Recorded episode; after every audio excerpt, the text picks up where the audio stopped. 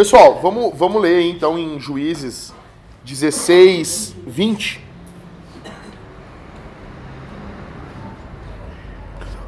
Juízes 16, 20, você que está no, nos ouvindo na internet aí, procure também na sua Bíblia. Juízes 16, 20.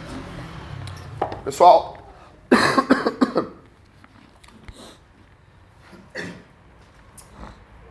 você sabe como é que, onde é que fica Juízes, né? Fica antes de Ruth e depois de Josué.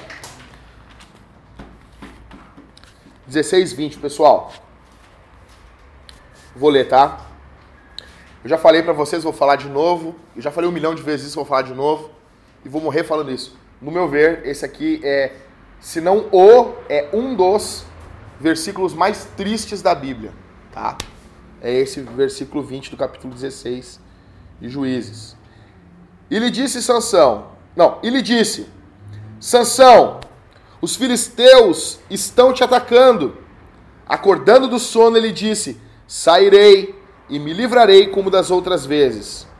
Mas ele não sabia que o Senhor havia se retirado dele. Então, assim, falei com vocês semana passada, né? No, no mês passado, sobre que Sansão não estava resistindo os encantos de Dalila, né? Botando dormindo no colo, né? Quem estava aqui, quem ouviu o sermão, quero que vocês ouçam, né? Uh, exatamente aquilo que acontece com o pessoal. Falamos sobre. Seu batendo. Quer olhar ali, ô Ivan? O Ivan, o Ivan, ele é um cara másculo. Ele não ouve Coldplay. Obrigado, Ivan. Obrigado. Ele, ele não ouve Coldplay. Já tá há duas horas sem ouvir Coldplay, então uma vitória, né? Tá duas horas sem tomar sem ouvir Coldplay, sem tomar café. Pessoal, então assim, ó. Falei para você sobre a questão de pecado sexual, do que envolve ali Dalila. Falei para você sobre a questão que todos nós uh, somos suscetíveis a passar, a questão da, do impulso, do poder, da força, do impacto sexual que causa aí uh, para aqueles que não, não cuidam, não vigiam. E uma coisa é fato, cara a Bíblia diz pra gente resistir o diabo e fugir da mulher. Então é complicado. Não pensa que tu vai resistir. É, os caras estão se olhando ali, né? É complicado. Né? Conheço casos aí, tipo que. Na, eu já falei pra vocês, domingo, na segunda, a mulher a, passou na frente da, da sala do cara e o cara olhou aquele avião, né? E disse: O sangue de Jesus tem poder, né? Na terça, ela passou, ele disse o sangue de Jesus. Na quarta, o sangue. Na quinta, o. E na sexta, fala que o teu servo ouve, né? Que é complicado, pessoal. E o que está acontecendo com Sansão aqui é isso aí. Sansão é um escolhido de Deus. Sansão é um cara que foi chamado por Deus para um, um propósito. E ele está caindo, literalmente, de quatro por causa de uma mulher né, por causa de uma perereca, por causa de uma. Vocês sabem o nome aí, como é que cada região, cada mãe, cada pai vai dar né, o nome. Uma vagina, né? E. E é isso que está acontecendo com Sansão. Talvez o afago dela era bom, o carinho dela era bom, o perfume dela era bom, o cabelo dela era bonito. Eu vou dizer uma coisa para vocês, cara a gente é tentado naquilo que a gente gosta de ser tentado. Isso é concupiscência. Vocês e eu, nós, somos tentados naquilo que nós gostamos. Só vai ser tentado naquilo que tu gosta. Entendeu? Então, falei para você sobre a questão da gente acabar com com os pratos, com os manjares que o diabo vai colocando para nós, diante de nós, para nós acabarmos com isso de vez. Porque se nós não fizermos isso de uma vez, isso vai destruir a gente. É aquela tua coleguinha, aquela tua amiguinha, aquela aquela parentezinha, pode ser a tua cunhada, pode ser, se não acabar com a brincadeirinha, com o segredinho. Homem de Deus não tem segredinho com mulher, velho. Homem de Deus, a melhor amiga de um homem de Deus é sua esposa. E de quem é solteiro é ou a noiva ou a namorada ou quem ele quer namorar. Não dá para ter várias melhores amigas, né? Porque a gente já passou por isso na nossa igreja. É cara querer ser amigo de todo mundo, entendeu? Das mulheres só. Não dá. Né, Ricardo? Não dá, né? Dá. É legal, né? Então, pessoal, falei para você sobre que Sansão não resistiu aos encantos de Dalila. Então, hoje eu quero mostrar para vocês que Sansão ele estava espiritualmente anestesiado, cauterizado. Porque ele não sentia mais. Vou dar um exemplo. Alguém aqui tem calo na mão? Eu. Tem calo na mão, cara? Como claro, não sei, cara. Por que tem calo na mão, cara? Não, tem gente que é trabalhador e tem, tem calo no dedo, trabalha no. Tá, mas eu sou homem, não. Tá bom, a gente acredita, Cauê. Agora que tu falou. Agora que tu falou, eu fiquei sabendo. Tá, Cauê. Uh, não, é sério mesmo. É de carregar peso, de fazer alguma coisa? Fazer um monte de coisa, não. Fazer, fazer supino sem, sem luvinha? Não, eu faço. Só assim natural. Oi, ainda bem que tu avisou a gente, hein? Também nós ia pensar que tu era bodybuilding. Cara, um exemplo. O que, que é o calo? Exemplo, toca guitarra, o cara vai tendo calo na ponta do dedo, né? Principalmente violão, de tensão alta, não que nem gays que usam 09. Mas assim, tu vai tendo, tu vai tendo calo no dedo, porque é uma forma de cauterizar, de tu não, não, não pegar e não ter dor no dedo. No começo tu vai começar a tocar lá, ai, tá doendo aqui, tá doendo, né? Aí tu cria um calo, tu cauteriza aquilo ali e tu passa a não sentir dor. Calo na mão, mesma coisa, no pé, entendeu? com certeza o Ismael tem cara, cara de quem tem calo no pé. Tem calo no pé, Ismael? Calo dos demônios no pé, né? Então, basicamente é isso, cara. Sansão, por que que Sansão cai nos encantos de Dalila? Por que que Sansão... A gente pensa assim, pô, Sansão vinha tão bem. Não vinha, cara. Ele já vinha anestesiado. Ele já vinha vivendo uma vida longe da palavra de Deus. E daí quando a gente vê a queda, a, a questão pública da queda, a gente fica, meu Deus, caiu. Não, velho, é só vocês que não sabiam, mas o sujeito já vinha caindo há muito tempo. A queda pública é somente quando estoura a porcaria. Tem um pregador aí uh, que fala na internet direto, abandonou a mulher aí. E, cara, o cara é amado por muita gente. Só que quando deu o caso de, de adultério dele, velho, o cara já estava morando uh, sem ser com a mulher mais de dois anos longe da mulher. O cara já vinha num processo de queda muito grande. Entendeu?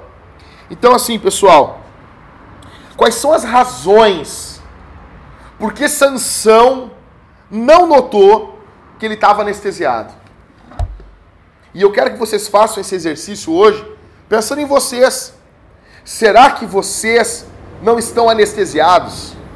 Será que vocês estão levando a sério o pecado? Será que vocês estão levando a sério o perigo iminente de pecar contra as mulheres de vocês? Ou será que não, só, um, só uma trovadinha? Não tem problema, né, cara? Só um flertezinho, né? levantar a moral. Pô, não tô tão mal ainda, né, velho? Né? Então, pessoal, primeiro, Sansão quebrou intencionalmente todas as determinações de Deus. Deus disse para ele algumas coisas que ele precisava cuidar. E ele, de forma obstinada, quebrou. Um exemplo: Sansão, ele não dava muita importância ao que seus pais diziam. Seus pais diziam: casa com essa, cuida isso, cuida a lei do Senhor. Manoá tentava ensinar a escritura para ele. Não. Eu sei viver do meu jeito. E o grande problema é o seguinte: se vocês saírem aqui agora e dormirem com uma prostituta, talvez logo depois vocês não morram. Talvez logo depois, se você sair orar para uma pessoa, Deus pode até ouvir a oração de vocês. Se você chegar na igreja, uma pessoa vai olhar para você e dizer assim: Eu tive um sonho contigo, Felipe. É um sonho tão lindo, Deus estava te abençoando. E a gente passa a medir a nossa vida espiritual com base no que a gente sente, com base no que a gente vive, com base naquilo que a gente experimenta, e não com base na palavra, e não com base naquilo que Deus diz. E isso começou a acontecer com Sansão. Então ele não dá importância para o que seus pais falam. Em segundo, Sansão é nazireu, não deveria tocar nada em, em nada morto. Ele vai lá e toca no leão. Não era para fazer isso. Mudou alguma coisa na hora? Mudou? Não. Não mudou nada. Mudou em Deus. Deus se ofendeu com aquilo. O pecado é algo sério, velho. A questão é como não tem uma. Calvino vai dizer para nós não basearmos a nossa vida naquilo que eu experimento no dia a dia. Isso pode, em alguns momentos, vir de Deus como prova se, pô, Deus está mostrando afeições, é uma provisão que chega no, no último momento, é uh, uma cura, é uma bênção, é um, um, um proteger de Deus. Só que no fringir dos ovos, nós devemos julgar a nossa vida não pelo empirismo, por aquilo que está acontecendo, pelas nossas experiências. Tem que julgar, julgar pela palavra. Sansão toca no leão, não acontece nada. Não troveja. Não acontece nada, ele segue normal. Cara, ele segue fazendo a obra de Deus. E pode pensar assim, cara, Deus está comigo.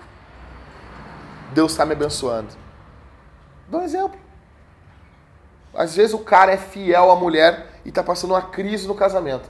O cara trai a mulher e a mulher fica uma benção de casa. E o cara pensa assim: Deus está me abençoando. Cansei de ouvir gente assim, velho.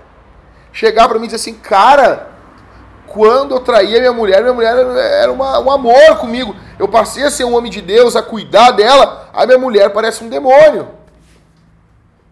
Às vezes eu quero voltar para minha vida. Por quê? Porque ele não está pautado em agradar o Senhor, em cumprir os mandamentos. Está pautado, cara, em, olha, em experimentar, em viver. Então, em segundo, então, Sansão, ele toca no que é morto e com isso ele quebra um princípio da pureza. Ele quebra o primeiro princípio. Deus diz: não é para tocar. Sansão deveria ser consagrado a Deus, mas ele estava sempre se prostituindo. A Bíblia diz em Juízes, ele foi lá, viu a mulher, pô, dormiu com ela. Com isso, ele quebra o princípio da santidade. Sansão não deveria cortar o cabelo. Quando Sansão, quando o cabelo dele é cortado, ele quebra o princípio do pacto e do compromisso, pois o seu cabelo era um símbolo visível da consagração do seu pacto com Deus. Primeiro quebra pactos internos. E uma coisa é fato. Primeiro, antes dessa queda ser notória, ser pública, ser vexatória, ser terrível, primeiro ela é interna. Primeiro ela é solitária. Primeiro ela acontece no íntimo. E essa cauterização vai acontecendo dia após dia, dia após dia. É um pouquinho hoje, é um pouco amanhã, é um pouquinho mais depois. É um filmezinho pornô. Minha mulher não quis transar comigo, eu me masturbei. Ah, não tem probleminha não. É só um flertezinho com a guria do serviço. Só um. Eu, quer saber? Eu vou baixar esse dinheiro da empresa porque eles estão me roubando. Então, pintou isso aqui para mim, ninguém vai ficar sabendo. É certo mesmo. Eu mereço. E aí, a gente vai quebrando pactos e, e relacionamento com Deus interno. Antes de aparecer o cabelo cortado e, e virar vergonha de todo mundo, virar riso. E as pessoas dizem, ah, mas não é o Sansão. Não, mas não é o Felipe, não é o Ismael. Não eram reformados. Ah, não. Cadê a graça irresistível? Cadê a perseverança do santo? Que santo é esse que não persevera? o poder anestesiador do pecado. A Bíblia, ela nos exorta, ela chama a nossa atenção sobre quanto o poder anestesiador. Esse anestesiamento acontece quando a nossa consciência é cauterizada. Lembra que eu falei do dedo, da mão, do calo, entendeu? Então, a consciência, é errado isso. Ele disse, ah, mas todo mundo faz. Mas todo mundo é assim. E vai criando uma consciência à prova de acusações, à prova da palavra de Deus, ao ponto de Paulo falar que a graça se torna vã. Aí, se Jesus, com a sua graça, com o seu amor, é vão para essa pessoa, quem vai salvar o cara? Vamos lá, pessoal. 1 Timóteo 4,2. Alguém leu 1 Timóteo 4,1 e o 4,2? 1 Timóteo. Acho que é depois de 2 Tessalonicenses. E uma coisa boa na Bíblia é que as cartas primeiras sempre vêm antes da segunda. É bom pra gente achar isso aí. Achou aí, leu, meu velho. O Espírito apostasia nos últimos tempos. O Espírito afirma expressamente que nos últimos tempos alguns se desviarão da fé e darão ouvidos a espíritos enganadores e a doutrinas de demônios. Sob, sob a influência da hipocrisia de homens mentirosos que têm a consciência insensível. Consciência insensível, consciência cauterizada, perdeu a sensibilidade. E quando vê, cara, a gente está vivendo achando que está agradando o Senhor, e são ensinos de demônios. Então, assim, qual foi a última vez que Deus botou o dedo na tua cara e te chamou a atenção pelo teu pecado? Qual foi a última vez, velho? Cara, a gente tem, tinha que ter medo de uma coisa, é de se tornar insensível. Isso a gente tem que ter medo. De ser insensível. De não ser mais sensível às coisas de Deus. E a gente fica dizendo um monte de coisa para nós, para nós, não, não, mas não é assim, é desse jeito não, cara, tá errado. Tá errado. Quais são as características de uma consciência cauterizada? Uma consciência cauterizada é aquela que perdeu a função, ou seja, a capacidade de raciocinar espiritualmente. Tem dificuldade de distinguir, de enxergar dentro da ótica de Deus, dentro da cosmovisão bíblica, de uma visão cristã. Então, o cara começa a raciocinar segundo outros conceitos que não a Bíblia. E nós precisamos, como Paulo vai falar em Colossenses 3,16, em Efésios 5,18, sermos cheios do Espírito Santo. Em, em, em, Colossenses, a linguagem é que a palavra de Cristo habite ricamente em vós, né? Ou seja, ser cheio de Jesus, ser cheio do Espírito Santo através da palavra, velho. A consciência de vocês começa a ficar cauterizada quando vocês ficam longe da Bíblia. Mude dizer, ou esse livro me afasta do pecado, ou o pecado me afasta desse livro. Eu quero dizer um negócio para vocês. Não quero nem saber, cara. Que, ó, com todo respeito, com muito amor no coração, que vão a merda com os livros de teologia de vocês. Tem que ler a Bíblia, velho. O cara chegou para mim e disse assim: Jackson, eu tô lendo teologia sistemática. Tá, tô lendo. Já tem versículo ali no meio. Não preciso ler a Bíblia, né? O que, que tu fala pra um cara desse, velho? Vontade do cara é de cagar um cara pau desses caras, mano. Tipo, não, com certeza, velho. Já abre uma Playboy depois aí. Abre uma, uma penthouse. Vai, vai, vai. Vai, te joga, meu. Pra que Bíblia, né? Então é o seguinte. A consciência cauterizada é matada com a escritura, velho. Com a escritura. Tu quer ler a escritura. E outra, se vocês conseguem ficar muito tempo sem ler a Bíblia, a consciência de vocês está cauterizada. Está, já está. Ah, e essa luta por não aceitar que está é a maior prova que está. Não, não, é que tu não sabe. Não, não, tá louco, eu vivo bem. Não vive bem. Segura na força da carne para não pecar. Segura assim ah, para não pecar, tá entendendo? Não é o que, que Paulo diz, se pelo Espírito vocês mortificaram as obras da carne. Tu tá mortificando a carne, tu tá segurando, mas não aguenta muito tempo. Uma hora, uma hora estoura. A questão é pelo Espírito, velho. Então, uma mente cauterizada, ela perdeu a noção de raciocinar pelos parâmetros de Deus. Vou dizer uma coisa para vocês, cara. já falei isso mais de uma vez. Com 15 minutos de leitura por dia. 15. 15. Às vezes até menos. Vocês lêem a Bíblia toda, meu. Em um ano. Vocês estão hoje, se começar a ler a Bíblia em Gênesis hoje, uma hora por dia. E uma hora é 4% do dia. Vocês vão ler a Bíblia em 90 dias. Sim? O que é que não consegue? Em 90 dias. Em uma hora? Tentou? Já estou há dois anos.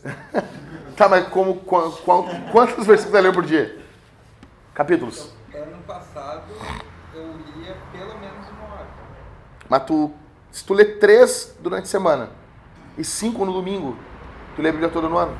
Ah, eu lia uma todo dia, porque eu ia de metrô e voltava, pegava ônibus e tal. Então era pelo menos meia hora no ônibus, pelo menos meia hora no trem.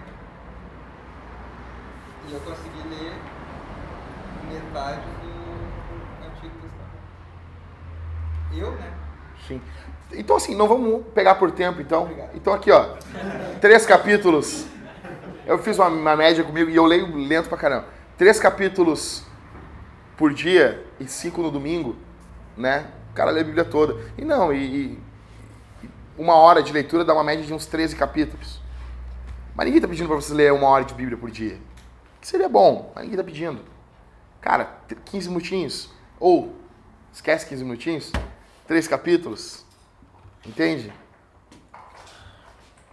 Pessoal, o que eu tô querendo dizer pra vocês não é cumprir regrinha. É se encher da palavra. É se encher de Jesus. Então, a cauterização da consciência é o estrago mais avançado da decadência espiritual. Cara, isso é muito sério. Isso é muito sério, cara. Uma consciência cauterizada é o avanço, maior avanço. É o maior avanço, velho. De uma decadência espiritual. Uma consciência cauterizada não consegue enxergar o mal em nada, não consegue enxergar o pecado. A gente não tinha gente com a gente aqui, velho. Ouvindo pregação, ouvindo isso. Primeira coisa que os caras disseram, não, nós vamos sair da igreja. Saíram da igreja. Depois, o que, que foi? Não deu, não deu 60 dias. O marido largou a mulher. E qual era a grande discussão? Ah, ô Jackson, tu quer ficar cagando lei pra gente? Onde a Bíblia diz que eu tenho que fazer culto doméstico com a minha família? Onde a Bíblia diz que eu tenho que ler a Bíblia todo dia? Não, tranquilo, velho. Tô vazando. Vocês são muito radical. E aí, meu? Sendo embalado pelo diabo. Eu pergunto para vocês: onde nós vamos estar daqui a cinco anos? Onde nós, se nós seguirmos esse caminho, se vocês seguirem o caminho que vocês estão seguindo a partir de hoje, ah não, porque amanhã muda. Não vai mudar! Se não mudar hoje, cara, não vai mudar. O problema é que a gente pensa que a gente sempre vai ter um amanhã. Sempre, não, eu tenho depois. Não, eu vou ter depois. É só mais esse pornozinho. Não, cara, eu vou trair minha mulher só mais uma vez. Não, cara, quer saber? Não, não, cara, olha aqui.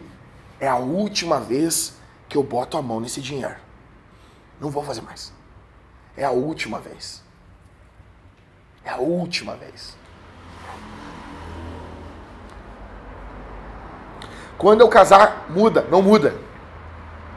Não muda. A consciência cauterizada se coloca acima de qualquer acusação. A gente passa a viver, cara, eu não vou. Que isso, cara? Meu trabalho, ninguém fala assim comigo, velho. Tá pensando o quê, cara? Tá pensando o quê, rapaz? Tem que me respeitar. Tem que me respeitar, cara. Não foi assim. Cara, dizendo como pastor de igreja, cara. Foi assim, nosso primeiro ano de igreja. Foi desse jeito. Foi desse jeito. Eu vi, desde a minha juventude, dos meus 15 anos, em 98, jovens que oravam comigo, jovens que choravam e tinham sonhos junto comigo, diziam: Eu quero ser um pastor.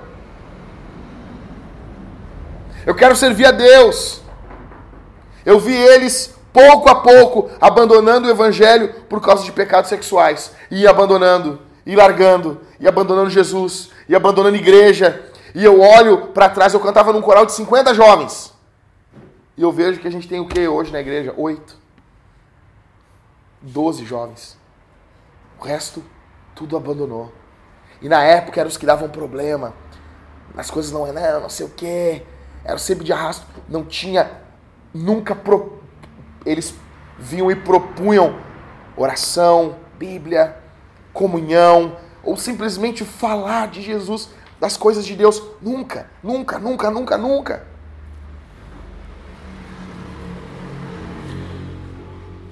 A consciência cauterizada, ela vai se colocar acima de qualquer acusação. A consciência cauterizada, a de sanção, a consciência de, de sanção, ela estava tão cauterizada que Deus se retirou dele, ele nem percebeu, cara.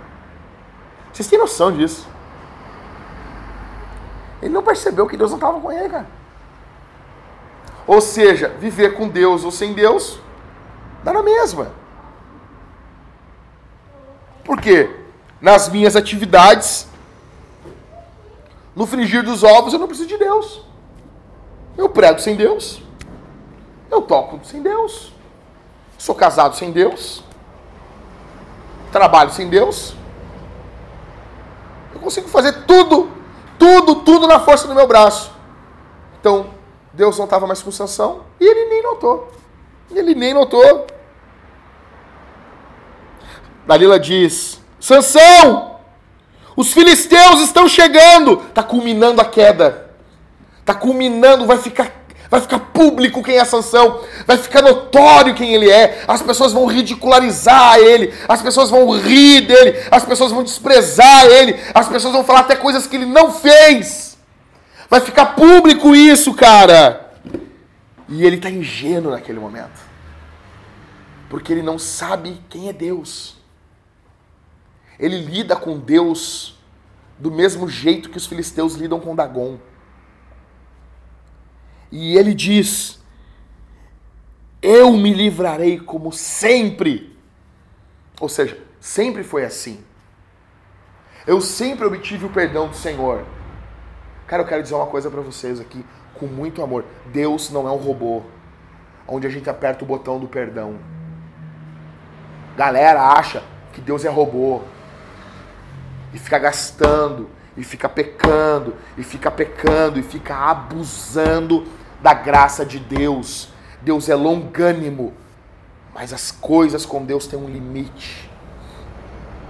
Chega uma hora que Deus diz: acabou.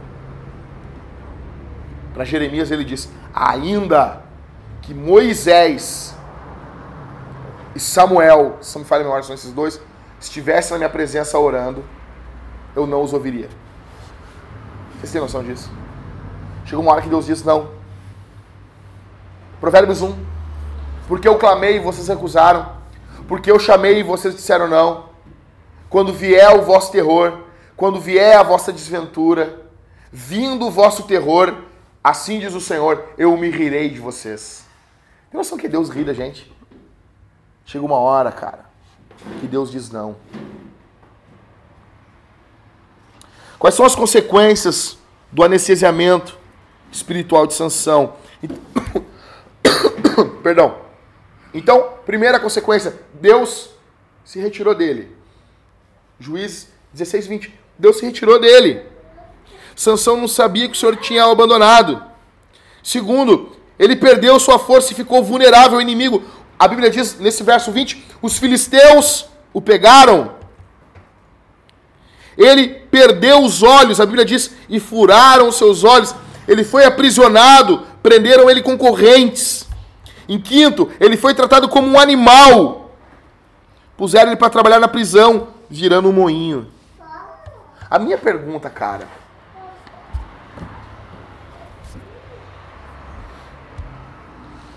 Vocês. Vocês temem cair em pecado? Pecado grosseiro. Vocês levam a sério os pequenos pecados? Vocês levam a sério isso, cara? O pecado é um acidente na, na vida de vocês? É um acidente? Tipo assim, ah, cara, é um acidente, cara. Isso dói em vocês? Ou não? A questão, cara, seguinte é que nós não teremos uma igreja forte. Nós não mudaremos as nossas famílias. E eu tenho medo, como aconteceu no futebol. Conversei com o Rodrigo hoje. Futebol. Futebol é uma clássica, clássico exemplo que a gente se acostuma com as coisas. Não, cara. Ah, não vou jogar. Sabe? Teve jogo, sempre teve jogo. A galera ia, vinha Fui perdendo tesão. Fui perdendo, sabe? Não. Ah, cara. E se isso ocorrer, ou se estiver ocorrendo, na nossa vida com Deus, na nossa família, com nossas esposas, e com a igreja, e com o próximo. E se isso estiver ocorrendo com a gente? Um exemplo? Cara, Eu já sei como vai ser o culto. Cara, eu já sei como vai ser a reunião dos homens. Cara, eu já sei como vai ser meu casamento. Eu já sei como vai ser o trabalho.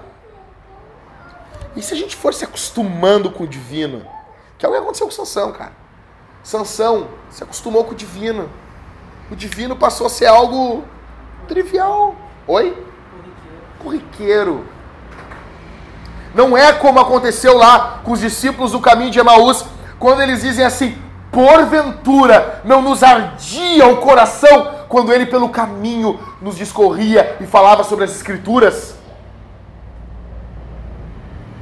Está entendendo? Coração arder por Jesus. Vocês têm 20 anos de fé, 30 anos de fé e ouvir falar Jesus.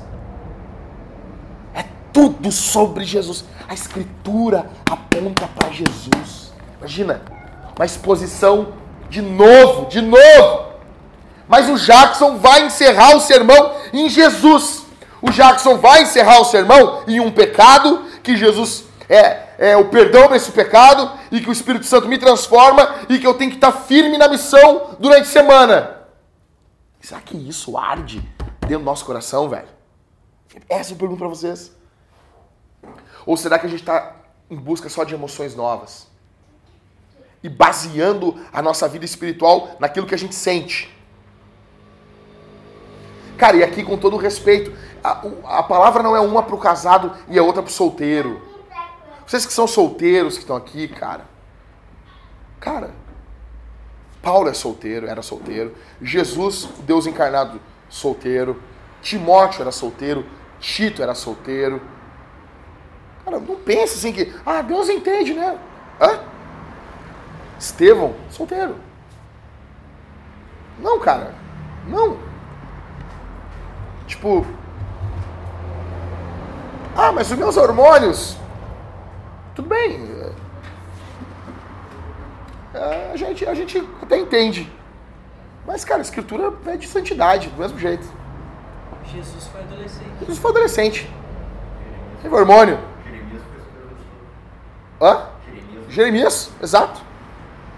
Então, a questão é: maior é Cristo para levantar vocês do que Adão para derrubar. Então, assim, eu quero, eu quero muito, cara, que, que vocês levem isso para casa. Pensem nisso, sobre a questão de, do anestesiamento. Estar anestesiado para o pecado. Isso é muito sério quando a gente já. Não, agora eu entendo. Agora eu entendo. Não precisa mais. Agora eu já entendo. Perguntas pra gente dormir pensando, levar pra cama e ficar pensando nessas perguntas. Quando vocês cometem um pecado, perguntas retóricas, tá? Quando vocês cometem um pecado, vocês vão dormir pensando no pecado? Vocês vão, puxa, por que aconteceu isso? Vocês, vocês ficam mal? Vocês recorrem a Jesus? Vocês vão a Jesus como Pedro fez? Ou vocês agem como Judas, se escondendo de Jesus? Vocês ficam mal? Ou vocês pensam assim, não, não, nada a ver. É a geração do nada a ver, né? Não, nada a ver. Não, nada a ver. Nada a ver. Dos maiores. Cara, nego, tô lá. Coisa mais boa é tu pastorear as pessoas no dia a dia. Tá comendo comida na casa do cara e tá pastoreando o cara. Servindo feijão assim. Daí o cara fala uma besteira, uma besteira. E tu de sangue de Jesus tem poder, irmão. Vai te converter. Rindo e. e, e ei, laiá, entendeu? Aí tô lá. Aí os caras vendo. Vendo mulher nua. Na minha frente. Não, Jackson não vai falar nada. Cara, foi um pau, cara. Não, mas é, eu não vou ver essa mulher nua aqui e vou cair em pecado. Não, tu já caiu. Tu não notou que tu está prostrado. Então, dois. Alguma vez vocês sentiram, é isso mesmo, que Deus se afastou de vocês, como os puritanos diziam, é saber e sentir. Não é só sentimento. Mas não é também só, não, eu sei que Deus está em todos os lugares, a onipresença de Deus, não. É as doces misericórdias do Espírito Santo que são ministradas à vida do cristão. Alguma vez vocês sentiram que Deus se entristeceu com vocês? Que o Divino Espírito ficou triste com vocês? Poxa, aqui, cara, aqui eu entristeci a Deus. Terceiro, você nota que tem sofrido algumas consequências em sua vida por quebrar princípios, por cometer pecados que Deus disse voluntariamente não.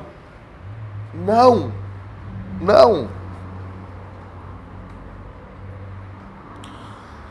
Quando vocês estão espiritualmente caídos, prostrados, vocês procuram ajuda? Vocês confessam o pecado? Ou não? Ou a gente tem que mostrar que a gente é forte? Tem uma música do Casting Crowns que eu acho fera demais. Uh, Steined Glass Masquerade. Acho que é isso que pronuncia. Uh, fala que, pô, será que só eu que estou me sentindo pequeno aqui na igreja hoje? Será que é só eu que estou mal, querendo me confessar ou querendo conversar com alguém? Por que, que aqui na igreja as pessoas só oram por doença? Né? Então, isso fica. A gente tem que pensar nisso, cara. Por que, que muitos caem? Muitos chegam a nos procurar quando já não dá mais, não tem mais o que fazer. Quando, quando não há mais o que fazer. Quando não há mais nada o que fazer. Aí o que as pessoas vão procurar o pastor? O cara chega lá e me chama. Ah, Jackson. E aí, cara, pô, preciso falar contigo. Pô, beleza, como é que tá, cara? Ah, cara, seguinte. Traí minha mulher. Tá, o que, que eu faço? O que, que eu faço? É que nem o caso do o Driscoll conta um caso no livro dele, no Confissões de um Pastor da Reformação. O cara liga, ah, pastor, pastor, pastor. Ele, quando foi a primeira vez que chamava ele de pastor, pastor, o que, que foi? Ah, louca, o que, que foi? É três da manhã, cara. Eu falei, pastor, eu vi um filme pornô, pastor. Tá, por que tá me ligando? Não, porque o senhor é pastor, eu acho que o senhor vai me ajudar. Já acabou? Já! Já desligou? Já! Tava bom? Ah, pastor! Cara, toma vergonha na tua cara! Eu falei pros rapazes, quer ver uma mulher pelada? Não é pecado, meu. É bom. É bom. Mulher é bom. Pelado então é melhor. Casa. Casa que tu vai ver a mulher pelada. Trabalha o dia inteiro. Leva o sustento para casa. Trata ela o dia todo bem. E de noite tu vai ver uma mulher pelada. É, tá aí, cara. Tá aí. A gente estava no carro. A, a, a, Mari sentou no colo do Everton. E eu olhei pros solteiros. Aí, ó. Mulher sentar no colo do cara aí, ó. Vocês querem mulher sentar no colo de vocês? Não é pecado. Ah, já que só tinha um sonho de uma mulher sentar no meu colo. Legal! Que bom que não é homem. Que bom, nos tempos de hoje, a gente comemora isso. É motivo de alegria. Que nem o caso lá do pastor Jeremias Pereira, lá da presbiteriana, lá de, de Belo Horizonte. O cara sovando, a guria sovando, ele. Pô, cara, não pode ficar sovando desse jeito assim. Não, não, pastor, não tô sentindo nada. Meu Deus, então o problema é pior. O problema é pior.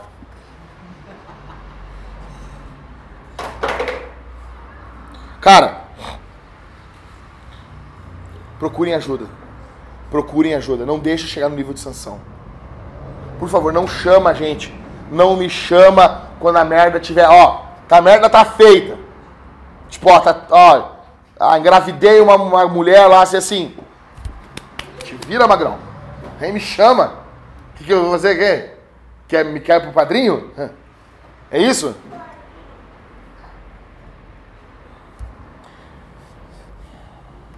Não ficar alerta para o, o testemunho das escrituras dentro da nossa consciência é pecado. Não ficar alerta para o testemunho das escrituras dentro da nossa consciência é pecado. Eu vou falar isso pela terceira vez. Não ficar alerta para o testemunho das escrituras dentro da nossa consciência é pecado. Isso levou Jesus à cruz. Isso levou Jesus para o madeiro. Jesus foi crucificado por causa de coisas nojentas que a nossa geração de homens vem praticando. Jesus foi crucificado para que uns imbecis, por causa de pornozinho de imbecil, Jesus foi crucificado por causa de atitudes maliciosas, segundo as intenções. E o que vem mais derrubando homens no mundo cristão é sexualidade desregrada do que a Escritura manda. Jesus foi crucificado por isso. Jesus foi crucificado, foi levado à cruz, apanharam, cuspiram nele, arrancaram a barba dele, desprezaram, ele foi vilipendiado, ele foi chicoteado, ele foi desprezado, ele, ele sofreu angústia no Getsemane, ele suou gotas de sangue. Jesus colocaram uma coroa de espinhos na cabeça dele. Cuspiram na cara dele. Por causa disso. Isso é pecado, cara. Eu não sei quanto tempo nós temos de vida. Eu não sei se vocês têm mais um ano. Não é porque o Liscano é novo. Quantos anos tem Liscano? Não é tão novo, mas. E tu, Ricardo? Tu vê, né? O Ricardo com essa cara de desgraçado aí. Ricardo com essa cara aí tem cara de 35. Judiado. Judiado. A vida, a vida te judiou, né, cara? A vida judiou o Ricardo, né, meu? E o Liscano aí com essa cara de piar aí, né, meu? A questão é assim, cara. Que diz que daqui a três semanas nós não vamos estar no enterro do Ricardo?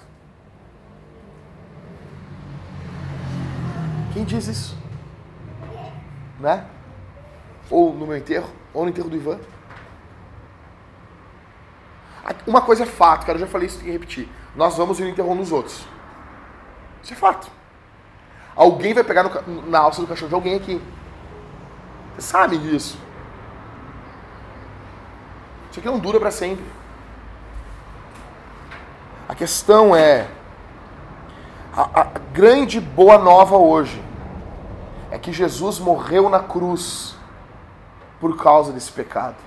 Esse pecado de ficar atacando o testemunho da Escritura interno na nossa consciência.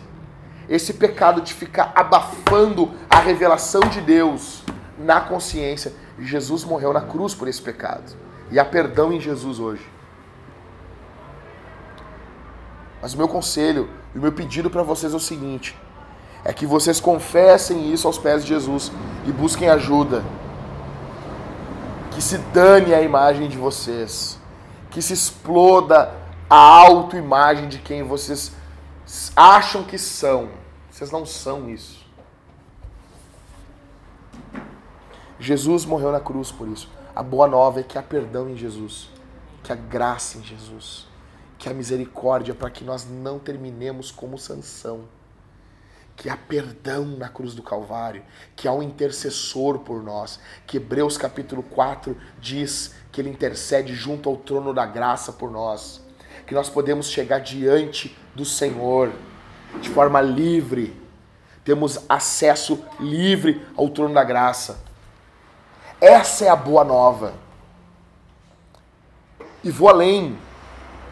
E Jesus não só nos perdoa, como se houver uma força diabólica nos prendendo ao pecado, o pecado por si só já é violento.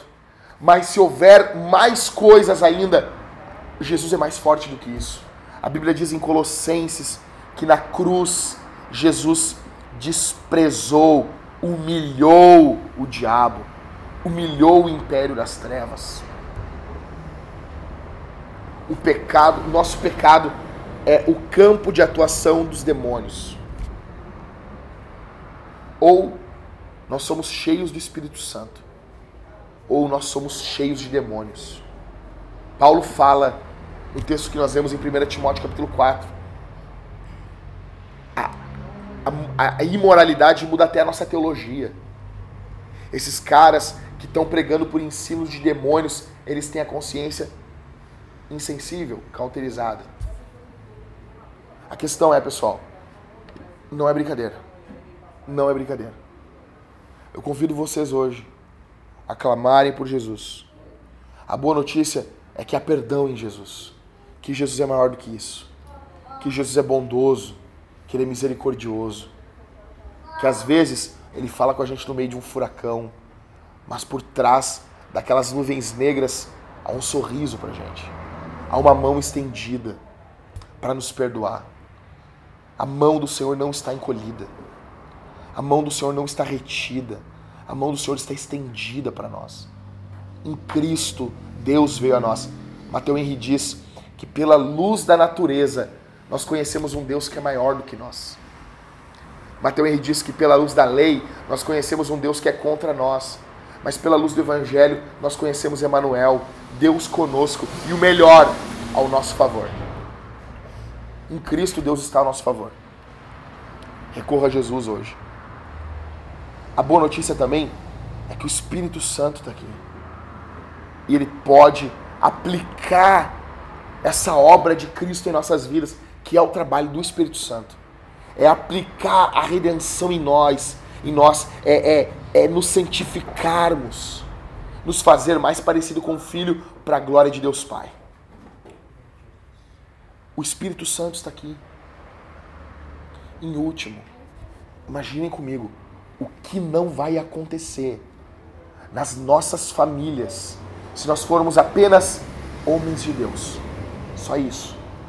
Eu não estou pedindo, não, não é para vocês vão ser de novo um Spurgeon, um grande pregador, não, não, um, um, enorme de um evangelista. Não, eu estou dizendo homens de Deus. Imagina o testemunho. Pode não começar hoje.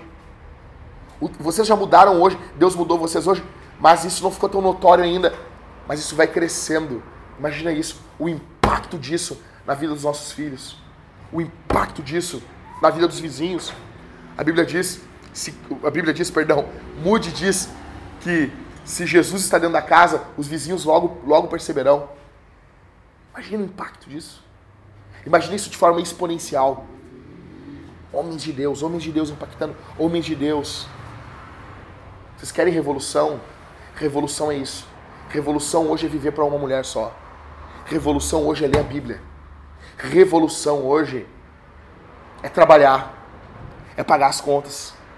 Revolução hoje é estar presente no culto de domingo. Revolução hoje é amar as escrituras, é ensinar a Bíblia dentro de casa. Revolução é se submeter ao evangelho e liderança da igreja. Isso hoje é revolução. Isso hoje é revolucionário. E nós podemos impactar a nossa geração somente com testemunhos simples do evangelho. Eu quero dizer uma coisa para vocês. Eu acredito que Deus não trouxe vocês aqui hoje em vão. Ah, podia ter ficado em casa. Não! Não! Nós precisávamos estar juntos. Quero dizer a última coisa. Principalmente os homens aqui da Vintage. Vocês são um dos maiores motivos dentro dessa igreja de eu não desistir do meu trabalho. Vocês me inspiram. E eu vejo vocês como pastores dentro da casa de vocês. Eu quero chamar vocês de colegas. Vocês são pastores. Vocês estão pastoreando a casa de vocês. E eu acredito em vocês. Eu creio que Deus começou uma grande obra na vida de vocês.